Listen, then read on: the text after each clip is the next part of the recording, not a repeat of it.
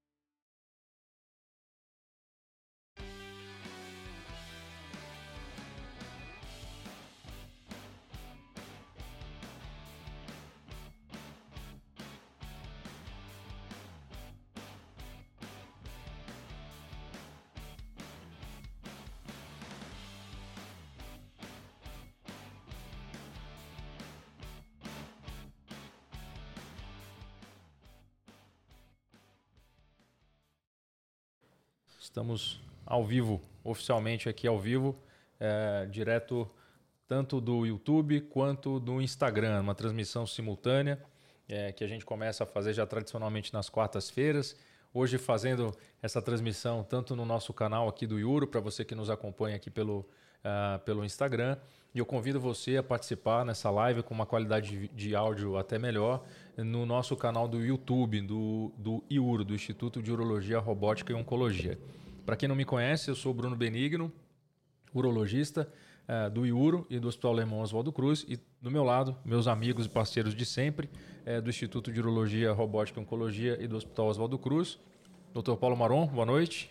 Boa noite, pessoal. Boa noite a todos. De volta, mais uma quarta-feira. Mais aqui. uma quarta-feira.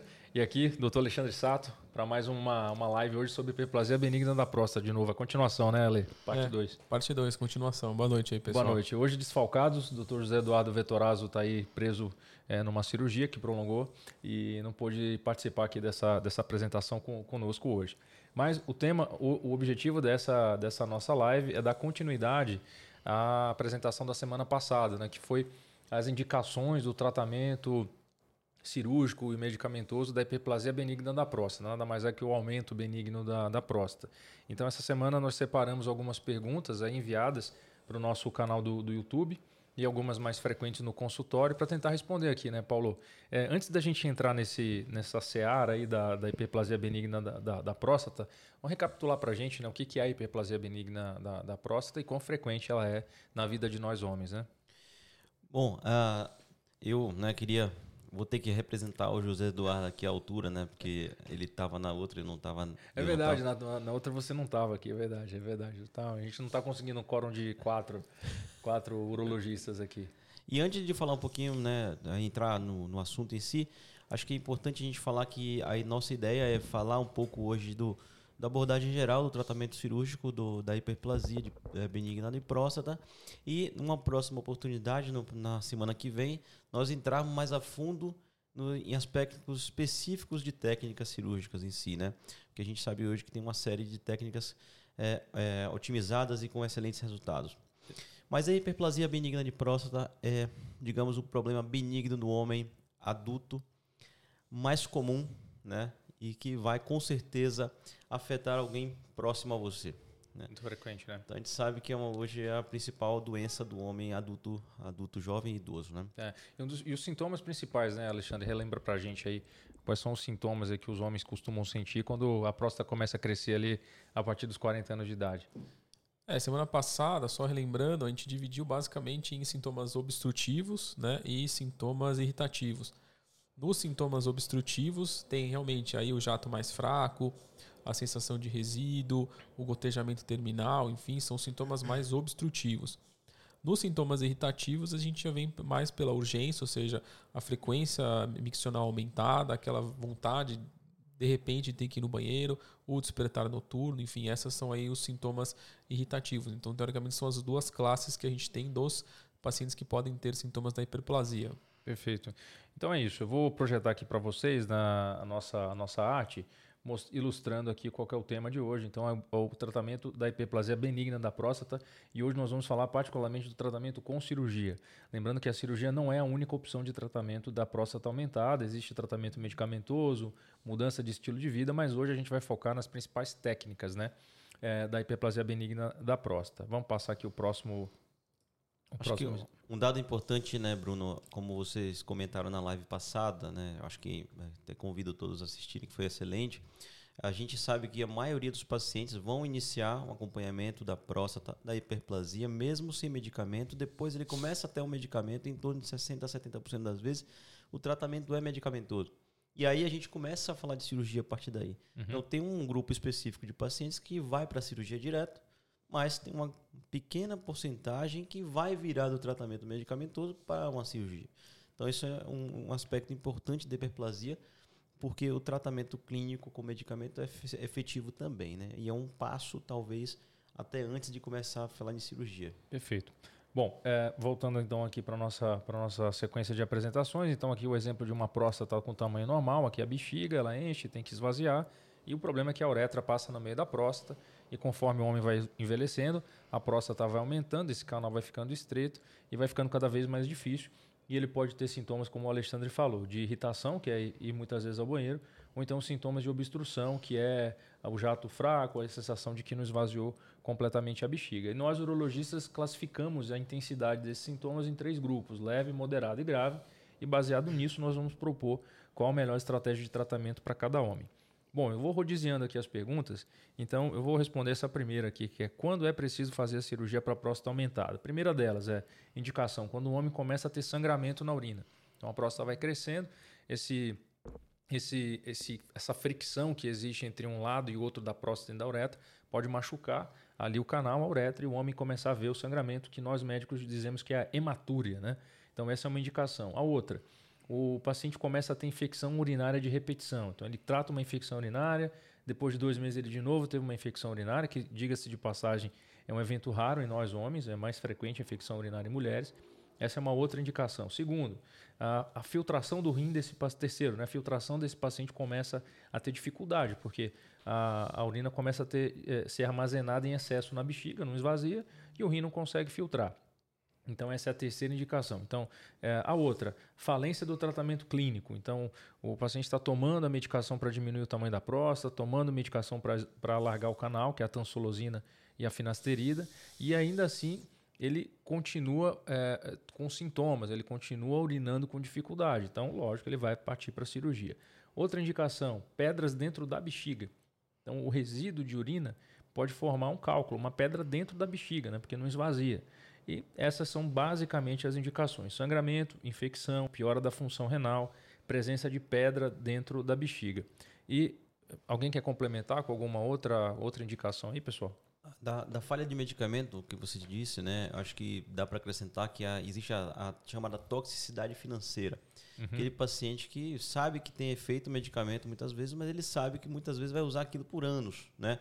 5, uhum. 10 anos muitas vezes, e aquilo ali vai ser custoso para ele, né? Porque são medicamentos caros a maioria das vezes. Então, é uma decisão. Muitas vezes ele fala, olha, não quero continuar pagando caro por um medicamento e quero, então, ir para um tratamento cirúrgico. Entendi. Alguma coisa para complementar, Lê, nesse não, sentido? Não. não. Então, vamos adiante aqui. Próxima pergunta já é para você, Paulo. É, então, como é feita a cirurgia da hiperplasia benigna da próstata? Aqui a gente vai cavar um pouquinho mais nessas perguntas, mas aqui eu vou modificar um pouco essa pergunta. Quais são as vias de acesso, né? Quais são as formas de operar uma próstata aumentada? Muito bom. a gente precisa acessar a próstata de alguma maneira e, e as, as, formas de acessar a próstata a gente já sabe que pode ser através da, de cortes, né, que a gente já discutiu na, nas, nos uh, vídeos anteriores a respeito do câncer de próstata. A gente sabe que a gente uhum. pode fazer uma cirurgia pelo abdômen e acessar a próstata muitas vezes por fora ou por dentro da bexiga. E a via endoscópica, que é aquela que a gente faz através do canal da uretra. Né? Então a gente tem basicamente duas grandes vias de acesso: através do abdômen, que pode ser através ou não da bexiga, uhum. e a via endoscópica, que é através aparelho que a gente passa através do canal urinário, com uma, um, um, ligado a um, uma câmera, onde a gente pode ver a próstata por dentro uhum. e aí sim acessar para operar. Eu colocaria também uma outra, entre aspas, né? uma via de acesso, mas de certa forma é que a a embolização de próstata, que vem ganhando um pouco mais de popularidade. E nesse caso a gente não faz nem pelo abdômen, nem pela uretra, mas é feito através de um cateterismo, né? de um vaso, vasos sanguíneos que são cateterizados na, na virilha do paciente. Então, pode colocar aí como uma terceira, entre aspas, aí, via de acesso.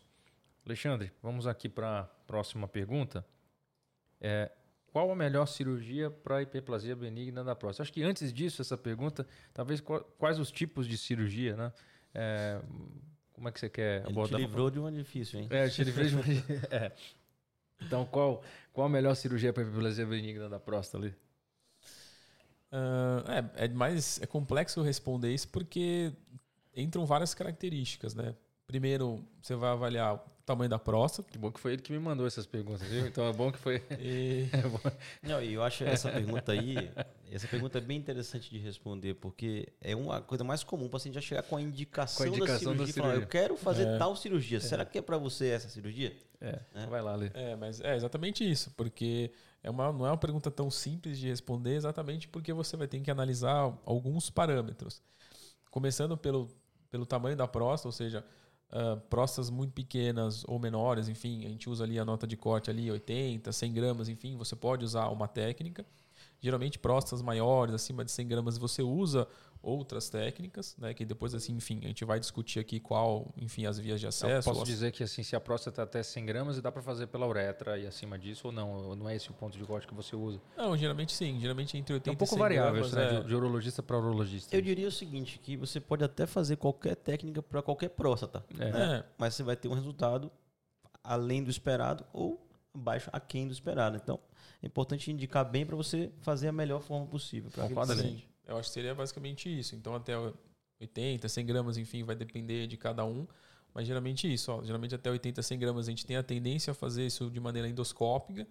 E as próstatas acima de 100 gramas, uh, você pode até fazer outras técnicas endoscópicas também, mas seria a nota de corte aí, seria, enfim, para você discutir. Uh, outra coisa que às vezes você vai analisar também é o paciente em si. Perfeito, né? Porque é. às vezes os pacientes têm uh, múltiplas comorbidades, enfim, usam anticoagulantes, enfim, por já serem revascularizados, e que isso, dependendo do que do medicamento que esse paciente usa, ele pode acabar dificultando, tendo maior risco de sangramento. Então você acaba optando por trocar a, a modalidade cirúrgica para esse paciente, não sendo talvez a melhor, mas talvez seja ideal para esse paciente, enfim, devido às, doenças associadas que esse paciente pode ter, né? É, eu acho que você pontuou bem, né? Que é basicamente o tamanho da próstata, é, comorbidades, eu diria, eu colocaria um terceiro aqui, disponibilidade de tecnologia, porque às vezes você tem um paciente com uma próstata grande, é, ele tem, enfim, boas condições clínicas, mas ele está num contexto que ele não tem é, tecnologia adequada para, enfim, aí são outras barreiras que no Brasil a gente tem que tem que lidar bastante com isso também, né, Paulo? E eu trago aí, nessa questão aí que você acabou de comentar, é que também tem, hoje, cada vez mais os pacientes procuram né, informações na internet. Uhum. Então, também conta o que, que ele quer. Né? Uhum. Muitas vezes você precisa explicar todos os, os detalhes técnicos e quais os resultados esperados, porque ele também vai participar dessa decisão. Muito bom. Vamos adiante. Aqui, então, próxima pergunta é: quais os tipos de cirurgia é, para o tratamento do, uh, da hiperplasia benigna da próstata. Bom, é, colocarei aqui os tipos de cirurgia, vou categorizar em cirurgias abertas, cirurgias pelo canal e, em particular, aqui a embolização. Então, basicamente, são três tipos. Né? Eu posso tirar, uh, dentre as cirurgias que são feitas pela uretra, a mais tradicional delas é a raspagem, né? que é a RTU, que nada mais é a sigla para ressecção, R de ressecção, transuretral, que é uma raspagem através da uretra. E aí, nessa categoria RTU, eu posso usar uma série de dispositivos na ponta do aparelho. Quer dizer, tudo, todos os aparelhos entram pela uretra. Mas eu posso usar na ponta do aparelho um bisturi com corrente monopolar, um bisturi com corrente bipolar, eu posso usar uma fibra de laser, eu posso usar um vaporizador. É, então, assim, é, o, o dispositivo que eu vou usar pode variar, mas ainda assim é uma RTU de próstata. Você quer complementar eu, alguma eu coisa? Eu queria ver se você tem alguma imagem para mostrar né, como é que é a cirurgia endoscópica, porque a gente pensa assim, pô, tem a uretra, mas eu vou lá cortar a uretra, uhum. né? Então, quando a gente entra pelo canal, a gente vai ter acesso à próstata, só, só para tá, ilustrar. Eu, eu, vou já, eu vou já buscar aqui, aqui a, na, na próxima pergunta, eu faço a próxima, eu pre procuro aqui na, no nosso arquivo e a gente mostra aqui como é feita uma, uma, uma ressecção tradicional. Então, é, é, a raspagem então são essas técnicas, basicamente o laser, a, o RTU bipolar, o RTU monopolar, a vaporização da próstata. Estou esquecendo mais de alguma? Não. Basicamente, o plasma, né, que seria uma espécie de é. vaporização também. A técnica por endoscopia, a gente tem agora o surgimento das outras técnicas a laser, que é o green laser. Temos também o, o ROLEP, que entra como endoscópica também, que é uma enucleação e o Bipolep, né, que seria uma espécie de, de rolep, mas com um, um bipolar. bipolar. Então, basicamente isso, né? E as técnicas abertas, uh, basicamente a, te, a, tradicional, que é a, a, prostatectomia chamada a céu aberto, né? Um, faz um corte no abdômen do paciente e remove a parte de dentro da próstata. Deixando claro que essa cirurgia aqui não é, nós não estamos falando da mesma cirurgia para o tratamento do câncer de próstata, que é a cirurgia radical. Nesse caso, nós tiramos só a parte interna da próstata, tá? Bom, outra técnica pelo abdômen pode ser a cirurgia por vídeo, por pequenos furinhos. Eu vou até mostrar para vocês aqui. Eu tenho, deixa eu pegar aqui, ó. Eu tenho esse dispositivo aqui, ó, que é um chama trocáter. Então, o que é esse trocáter? Nada mais é do que uma cânula, né, que a gente introduz pelo umbigo do paciente. E aqui, através dessa cânula, é, nós filmamos dentro do abdômen e com outras pinças, sem abrir o abdômen do paciente, só por esses furinhos a gente consegue lá manipular a próstata e retirar. E uma evolução dessa técnica por vídeo que é a cirurgia com a, com a técnica robótica, né? Esqueci de alguma coisa? Embolização. Quer comentar? Bom, a embolização está ganhando espaço cada vez mais no nosso meio, ainda não substitui né, as técnicas tradicionais, mas eu acho que com certeza é uma, uma alternativa que pode ser útil no, é, em algumas situações. Próxima pergunta, Paulo, para você. Então vamos começando aqui. Como é feita a cirurgia de próstata a laser? E aqui eu vou procurar o que você pediu. Vamos lá. Perfeito. A, a, o laser é um, é um termo muito interessante na medicina. E muitas vezes no, no, passado recente os pacientes confundiam muito a laparoscopia com a cirurgia laser, né? Uhum. Então é importante deixar claro que a cirurgia laparoscópica também é feita através do abdômen, diferente do laser. Tá? O laser realmente é, é, é o material que a gente usa para ressecar o tecido. Tá? Uhum. Não é uma técnica em si. Então, quando a gente fala de cirurgia laser, a princípio todas elas são endoscópicas. A gente faz todas através do canal da urina. Então, é, basicamente, é, existem vários tipos de laser. Então, a gente pode fazer desde as, desde as cirurgias que fazem uma espécie de raspagem, né, que são as vaporizações, até aquelas que a gente faz ablações de tecidos, ou seja, uma remoção maior daquele tecido que cresceu, que são as enucleações. Então, depende muito do tipo de laser e da técnica utilizada, mas basicamente o laser pode fazer esses dois tipos de procedimento. Ok. Quer complementar? eu estou com uma questãozinha técnica aqui. Se você quiser falar um pouco mais sobre como é que é, como é, quais são as, as opções de tratamento para a cirurgia laser, a gente sabe que tem agora alguns tipos de, de laser que são diferentes, mas no Brasil isso não, não pegou ainda, né? Não, é basicamente foi o que o Paulo falou. Basicamente tem o Green Laser, é uma, uma, uma tecnologia de, que seria a vaporização da, da próstata através do Green Laser, tá? E dentro os lasers tradicionais que a gente usa até pra, mesmo para o tratamento do, dos cálculos renais, a gente tem basicamente dois tipos, né? O Home Laser, que é o mais comum, né? Talvez o mais usado uh, atualmente, né? E eventualmente uma nova tecnologia que já vem chegando no Brasil, na verdade já chegou no Brasil, que basicamente O Thulium. Isso. O né? O Thulium Laser, basicamente, que chegou agora no Brasil, né? A diferença entre o Home e o, e o Thulium, na verdade, tem um aparelho, porque o Thulium é mais... É, o aparelho é menor, né? Bem mais tranquilo para transporte, em questão de consumo de energia, uh, em termos também de ablação de tecido, né? Então, teoricamente, ele é, ele é melhor reabsorvido pela água. Então, tem, menor, tem uma, tem uma penetração tecidual melhor. Em termos de recuperação, isso tem alguma vantagem? Uh, do ponto de vista de recuperação, não. Né? Em termos de trabalho né, ci, é, científico, né, nível 1, não tem diferença entre o Thulium e o Home Laser em termos de ablação de tecido, né? Porque geralmente a gente acaba usando as duas técnicas para fazer o Rolap, né? Ou Tulap, enfim, se for usar o Thulium, né?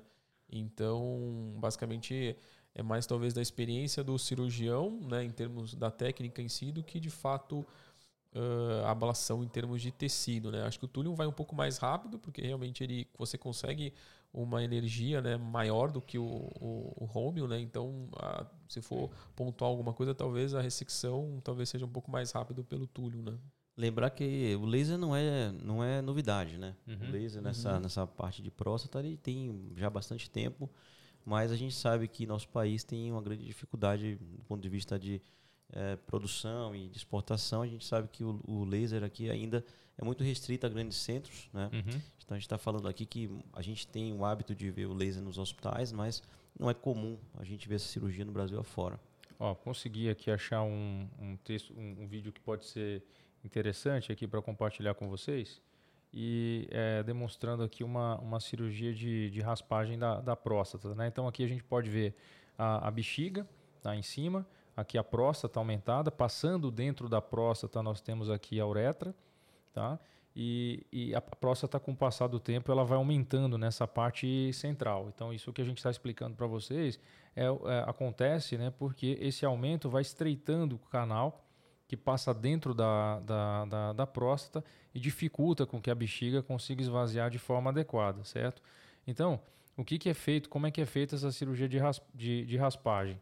Então, uh, o, o, urologista entra com esse equipamento uh, através da uretra do paciente anestesiado e é feita uma raspagem. Então, a gente tem essa visão aqui de dentro uh, da, da região da, da próstata. Então, esse tecido aqui que está irregular, deixando mais estreito, nós usamos um bisturi que vai raspando esse tecido, né? Então a gente usa ao mesmo tempo que esse bisturi ele vai raspando o tecido, ele já vai cauterizando, né? Diminuindo esse sangramento. Então essa aqui é a técnica de raspagem tradicional. E aí vejam que o, o canal aqui, a amplitude do canal fica bem maior. No final do procedimento é colocado uma sonda, né? Para com a intenção de, de fazer uma, uma irrigação e basicamente é isso, é isso que acontece numa cirurgia de, de raspagem da próstata. Alguém quer complementar em, em, em relação a, a, esse, a esse tópico? Não. Não, né? Tá, então deixa eu só colocar aqui, dar o, play para a gente partir para a próxima pergunta. Deixa eu ver se eu vou conseguir projetar aqui de forma adequada.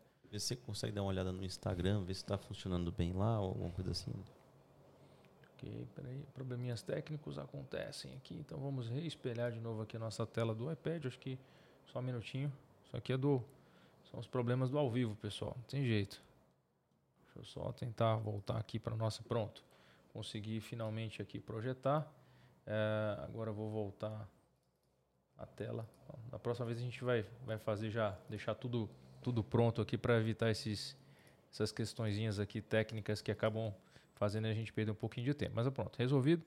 Vamos para o próximo. Então já como é feita a cirurgia de próstata a laser. Então a gente mostrou para vocês aí nessa, nessa ilustração. Quem está na vez agora? Acho que é o Alexandre que, que responde, né? Quais os efeitos eh, colaterais da raspagem da próstata, Alexandre? Eu acho que talvez o, o que, na verdade, acho que os pacientes mais ficam preocupados, porque talvez eles relacionem isso à cirurgia da próstata, com relação, né, que já é muito mais falado com relação ao câncer de próstata, com relação à incontinência e à impotência. Talvez sejam Perfeito, acho que é isso. Tem as grandes dúvidas é. questões, sintomas de urina e sintomas sexuais, né? É. Tem que deixar bem claro. Eu é. acho que assim, a, a, que nem já o Bruno já apontou, é diferente. Está fazendo uma cirurgia para doença benigna. Então, aqueles grandes temores que as pessoas vão ter com relação à impotência sexual nessas, nessas técnicas da raspagem da próstata não existem. Tá? Teoricamente, a gente não vai manipular os nervos responsáveis ali pela ereção. Tá? Então, isso é uma coisa que é para desmistificar aí as pessoas que realmente ficam preocupadas com isso. E tem o problema da ejaculação retrógrada também, né? É, eu acho que esse é o grande. Digamos...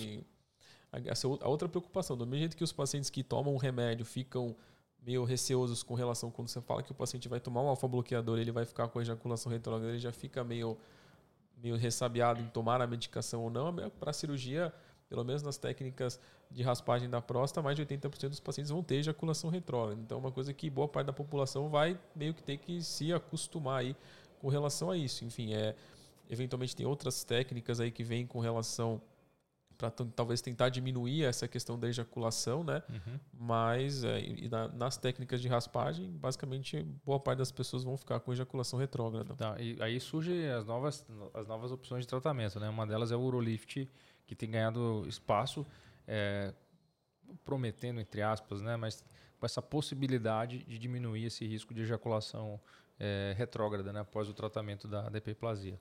É só um comentário com relação à ejaculação retrógrada não, não me lembro no passado de existir uma preocupação tão grande dos pacientes. E isso tem se tornado mais frequente Uhum. nos últimos tempos. E aí que surgem essas alternativas, né? Eu acho que é, cai, casa exatamente com o momento que a gente está vivendo. Uhum. Agora a preocupação é, não, eu não quero ter mais esse, esse problema pós-operatório. E aí surgem as novas técnicas. E uma outra pergunta que eu ia fazer Alexandre nesse complemento de resposta é que é muito comum um paciente com hiperplasia falar, doutor, tá bom, mas por que já não tirou logo minha próstata toda? Né? Eu acho que casa um pouco com essa resposta que você deu. Né? Sim. A gente sabe que se a gente tirar a próstata toda, a gente vai começar a mexer naquele vespeiro, onde tem nervos importantes, ereção e tudo mais. Então- Então, por isso que a gente tem uma doença benigna, não tem por que fazer uma cirurgia que é mais agressiva. Faz total sentido.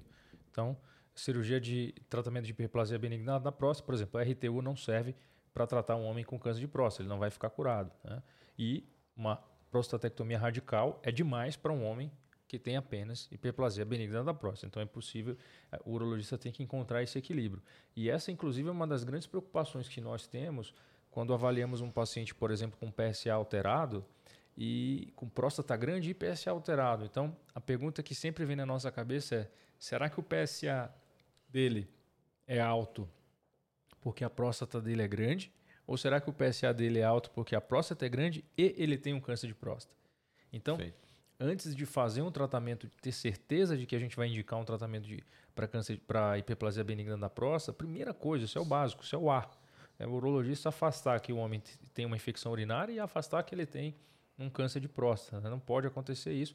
E isso não é 100%, claro. Pode, é, existem situações, são infortuitas de você é, ter um alto nível de certeza de que aquele homem não tem câncer de próstata. E daí, quando você faz a cirurgia de hiperplasia benigna, acaba descobrindo que ele já tem focos pequenos. Aqui a gente pode até comentar um pouco a respeito. Bom, a próxima pergunta aqui é, já, já, foi, já foi respondida, quais os riscos de uma cirurgia de próstata. É, vou responder essa aqui. Quem faz raspagem da próstata fica impotente. Acho que está muito em linha com o que o Alexandre já respondeu, né?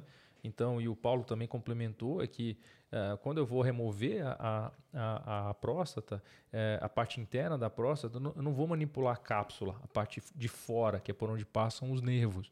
Dessa forma, eu não tenho eh, por que esperar uma impotência sexual, uma disfunção erétil, ou mesmo uma incontinência urinária depois da cirurgia. O que pode acontecer em termos de incontinência urinária, que não é o foco dessa pergunta, é eu trato a hiperplasia benigna da próstata, mas a bexiga desse homem, ela está tão desregulada, o marcapasso da bexiga, entre aspas, está tão desregulado que ele começa a ter uma incontinência de urgência depois da cirurgia. Ele, a bexiga contrai com muito vigor no pós-operatório e ele acaba às vezes não conseguindo segurar. Mas em geral isso aí é um sintoma que é transitório e pode ser contornado com medicação, tá? Então respondendo aqui objetivamente, não.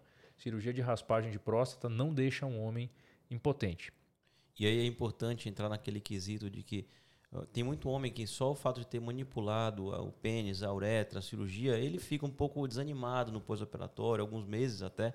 E isso causa, né? Pode causar até impotência do ponto de vista psicogênico. Então, é importante separar as coisas aqui e explicar muito bem que a cirurgia em si não teve participação nisso. Muito bom. Deixa eu dar aqui um play de novo. Vamos aqui à próxima, a próxima pergunta. Só um minutinho, pessoal. Hoje, hoje aqui a nossa nosso técnico aqui, o pessoal da produção tá me trapaceando aqui. Eu realmente tô travou tudo aqui. Deixa eu destravar aqui meu meu computador. Só um minuto aqui, pessoal. Tá. Hoje tá, que tá. Deixa eu desincronizar aqui, vou sincronizar de novo o iPad. Acho que é isso que isso que tá trazendo um pouquinho de confusão aqui, só um minuto. Tava, tava funcionando até na live passada não deu problema nenhum. Hoje tá desse jeito. Então só um minuto aqui. Rapaz do céu. Tô pegando um baile aqui hoje desse. Pronto, agora foi. Vambora. Bom, próxima pergunta. Quanto tempo dura uma cirurgia da próstata a laser? Você vê, né, quanta pergunta de, de laser na próstata, é, né? é, Cada vez mais. Mas isso é muito variável, né? É, toda cirurgia depende da habilidade, experiência do cirurgião, depende do tipo da próstata, do biotipo do paciente, é, do, do tipo de laser, Uhum. da técnica, da técnica que foi utilizada, se foi a técnica para vaporização, se foi a técnica para enucleação. Então é uma pergunta difícil, mas eu diria que a média de uma cirurgia dessa leva aí, né, dependendo do tamanho de próstata, entre 30 minutos até mais ou menos as 3 horas. Né? A gente pode botar numa faixa de tempo. Dependendo do, de- dependendo do tamanho da, da próstata. Ale, é, qual o tempo de recuperação é, de uma cirurgia de raspagem da próstata? Nossa última pergunta aqui, antes das perguntas do, do, do pessoal que mandou ao vivo aqui. É, eu acho que isso aí também depende muito da técnica utilizada, tamanho de próstata, porque ou até mesmo do que de medicamentos que o paciente possa usar. Mas em média a gente fala que o paciente vai ter que ter uma, um certo repouso relativo em torno de 3 a 4 semanas para basicamente ele estar habilitado a voltar às atividades normais, tipo levantar peso, fazer esforço, mais ou menos aí entre 3 a 4 semanas. Principalmente porque nas duas primeiras semanas ele vai ter um certo repouso, enfim, a questão de do, sa- principalmente porque a grande preocupação no pós-operatório é a questão do sangramento. né? Na medida que o paciente vai voltando à atividade ah, habitual, ele vai aumentar um pouco a chance de você ter sangramento, enfim, porque ele vai aumentar o esforço e aí realmente tem a- na, durante a cicatrização pode acabar eventualmente tendo algum sangramento maior. Então essa era a grande preocupação. Mas o paciente tem que se programar para mais ou menos aí três a quatro semanas que ele vai ter que meio ficar de molho aí para recuperação. Tá. E quanto tempo o, se- o sangramento costuma durar, Paulo, depois de uma cirurgia de, de raspagem de próstata? É normal sangrar na urina até quanto tempo depois? É, isso, isso é interessante comentar até, né? A gente, quando faz a cirurgia da raspagem, a gente não, não vai lá mecanicamente passa um ponto. A gente cauteriza o tecido. Então a gente conta com a cicatrização do tecido do paciente, né? A gente para o sangramento durante o procedimento, mas a gente não dá nenhum ponto, não, não, não faz nada ali é, diretamente no vaso sanguíneo. A gente queima, né? A gente faz uma cauterização. Então a gente tem que contar com a recuperação do próprio organismo e que ele imagina que um que você teve uma um machucado na perna, na- no braço e você fez um cascão. É como se fosse a mesma coisa na próstata. Ali duas, três semanas ele vai fazer um cascão e vai soltar aquele cascão que vai- eventualmente vai ter sangramentos. E às vezes quatro gotinhas de, de sangue na urina já é suficiente. Eu falo aqui, quatro gotinhas oceano, já, já, já é suficiente para atingir um balde ali, né? Olha que tá bastante vermelho. Tá, mas quando que esse, esse sangramento, Alexandre, o paciente tem que se preocupar? Tá, ok, um pequeno sangramento é normal, mas quais seriam os, sintoma, os sinais de alerta, né? Sinais e sintomas de alerta que um homem que passou por uma raspagem de próstata, ele tem que avisar o médico dele imediatamente ou mesmo procurar o hospital? É, geralmente esse. No, geralmente quando, quando, o cara, quando a pessoa faz a cirurgia, geralmente a hematura, no começo, quando a urina passa pela próstata, ou mesmo até no final, geralmente é onde o paciente às vezes tem aquela queixa que eventualmente às vezes tem aquele gotejamento, às vezes cai um pouquinho mais de. Tem essa hematura um pouco mais pronunciada. Mas ao longo da micção, geralmente fica aquele um- um- uma urina mais rosada. Teoricamente, esse o paciente não precisa se preocupar e o que a gente só orienta é esse paciente tomar muito líquido nesses primeiros 30 dias. Ah, agora, quando de fato o paciente vai se preocupar é quando essa urina, é, quando o- ela passa a deixar de ser ali meio rosada para realmente ter uma hematúria franca, ou seja, durante todo o jato urinário esse paciente vai ter uma, uma hematúria mais importante, né, a ponto de eventualmente ele começar a urinar coágulos, os coágulos até maiores, e teoricamente a preocupação maior é quando esse paciente entra em retenção urinária, porque realmente formou muitos coágulos que estão impedindo ele de fazer xixi. Então, realmente, esses pacientes são. Esse momento aí seria o, digamos, o pior momento para esse paciente no pós-operatório, que realmente começa a se preocupar. Então, quando ele começa a aumentar a questão da hematúria, realmente ter mais sangue vivo na urina, realmente ele deve comunicar Sinal ao de um- urologista. Um sinal de alerta, tá? e esse é um paciente, né, que é, ele precisa ter uma facilidade de contato com um pronto-socorro, ele precisa ter uma facilidade de contato com o seu médico que operou, porque essa cirurgia acontece, eventualmente acontece esse tipo de situação, né, e ele precisa ter facilidade para acesso. Ó, pessoal, a gente tem uma pergunta aqui do, do ao vivo, o Matheus FA88. Obrigado, Matheus, pela, pela audiência aí. O Matheus fala o seguinte: é, Urolift, pessoal, tem espaço na prática clínica de vocês? Qual o paciente ideal? Forte abraço, parabéns pela iniciativa. Ó, Matheus, o Urolift sim é uma, é uma alternativa que vem ganhando espaço no nosso meio. Na verdade, o Urolift começou há pouco tempo no Brasil. Já é uma técnica que já nos Estados Unidos e na Europa já está disponível há aproximadamente 4 anos, 4 a 5 anos. A gente está começando a ter um entendimento cada vez melhor dessa técnica. Para quem não sabe o que é o Urolift, eu recomendo fortemente aqui, a gente tem um vídeo gravado no canal, é, explicando um pouco sobre o urolift, mas de grosso modo é uma espécie de grampo que é colocado por dentro da uretra, que ao invés da gente fechar, um grampo normalmente é para fechar, a gente usa esse grampo para exatamente abrir o canal. Então nós usamos de 4 a 5 grampinhos. A vantagem da técnica é que ela é feita com o paciente, ele vai de alta no mesmo dia, não precisa ficar internado. Uh, ah, 30% dos pacientes não precisam usar sonda depois que, que fazem essa cirurgia, eles já conseguem urinar na hora e ir para casa sem a sonda, isso é uma, uma grande vantagem. E o grande apelo do Urolift é a questão da ejaculação. É aqueles homens que fazem questão de preservar a ejaculação, uma vez que o Urolift é uma das técnicas que tem o maior índice de preservação de ejaculação. 80% dos homens conseguem preservar a ejaculação depois dessa técnica com Urolift. Qual é a desvantagem? Então, respondendo a sua pergunta, a dificuldade de implementar essa técnica é, primeiro, a RTU ainda é o padrão ouro, a raspagem. Ela oferece excelentes resultados, é uma cirurgia muito segura. Ela já tem cobertura pelo sistema público e pelo sistema privado de saúde, os convênios. E o Urolift é uma técnica nova, né, que ainda não tem cobertura, os custos ainda são relativamente elevados para a realidade, para a realidade brasileira, e os cirurgiões ainda estão ganhando experiência com esse tipo de técnica, porque é uma técnica nova no Brasil e no mundo. Então, acho que essas são as limitações. Então, se o seu objetivo é fazer uma preservação da ejaculação, o Urolift é a melhor indicação. Se a sua próstata tem até 70, 60, 70 gramas, o Urolift também é uma boa opção. E a questão da alimentação é que poucos cirurgiões como, como nós, ainda no, no Brasil, aqui no nosso grupo, a gente já tem um treinamento para fazer esse tipo de, de, de, cirurgia. É uma técnica que ainda não está difundida no território nacional. Perfeito. É isso aí. Ó, pessoal, quem quiser mandar mais uh, perguntas aqui, fiquem, fiquem totalmente à vontade. É, seguindo nessa, nessa, nesse tom aqui de cuidados, eu queria mudar um pouquinho, Paulo, para o cuidado pré-operatório. Né? Então, o paciente passou lá no seu, no seu consultório, você indicou a cirurgia de raspagem, decidiu, por exemplo, fazer um green laser.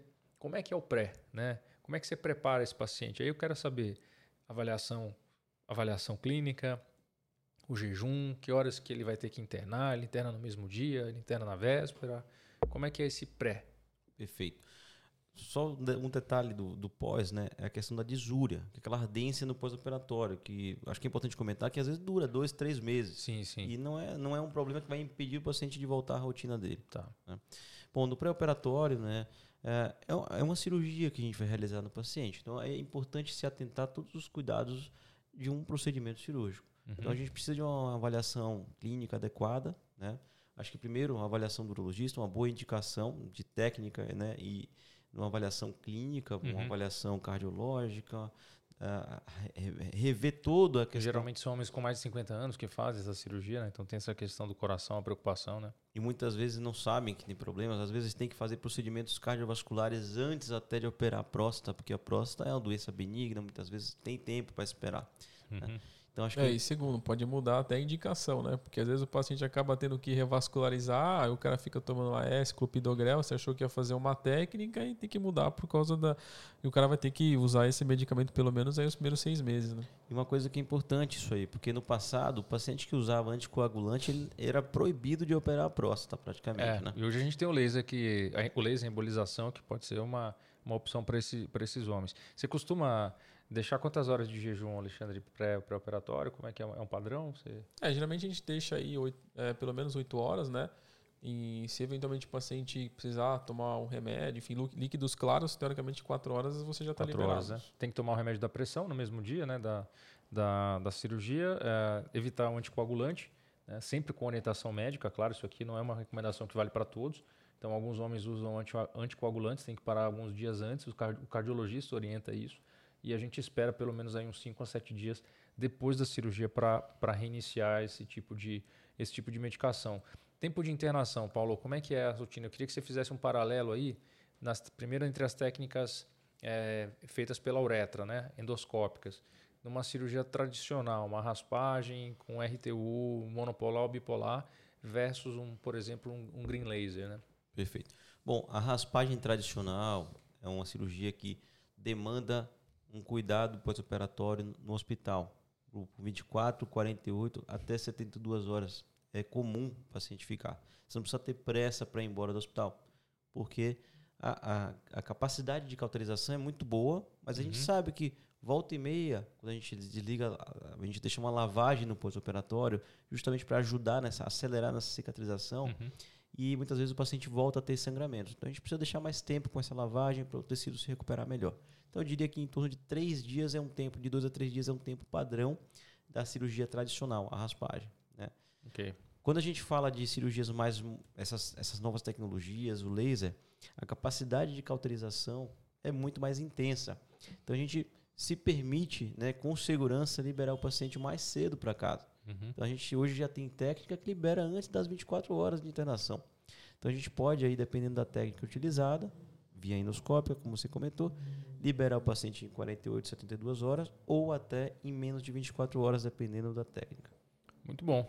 Alexandre, quer complementar alguma coisa nesse aspecto? Não, não, basicamente é isso aí. Bom, pessoal, então a gente já se aproxima aqui de 50 minutos de apresentação. A intenção foi falar um pouco mais sobre tratamento com cirurgia, as opções de tratamento. Claro que o assunto é muito mais, mais vasto.